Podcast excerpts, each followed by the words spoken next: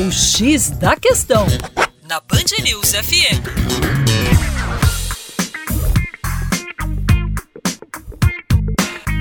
Olá, ouvinte Band News, como vai? Tudo jóia? Com você, o Juninho Lopes, professor de Geografia do X da Questão.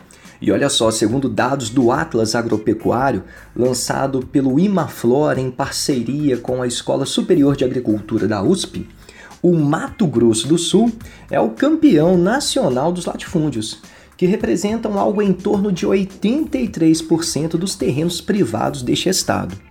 Agora, quando trata-se das grandes regiões do Brasil, o Centro-Oeste desponta como o que mais concentra terras. Cerca de 75% de seu território corresponde a grandes propriedades, portanto, a concentração fundiária é muito grande.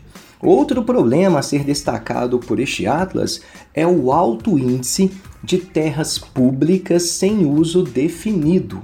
Ainda temos cerca de 10% do território brasileiro, o que daria os estados de São Paulo e Minas Gerais juntos como áreas públicas às quais o Estado brasileiro não deu destino.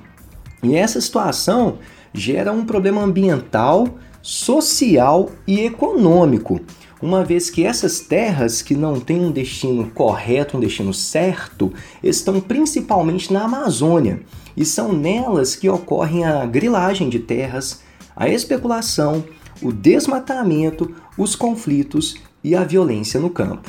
É isso aí. Para mais, acesse educaçãoforadacaixa.com e também o nosso canal no YouTube, youtube.com/terra negra.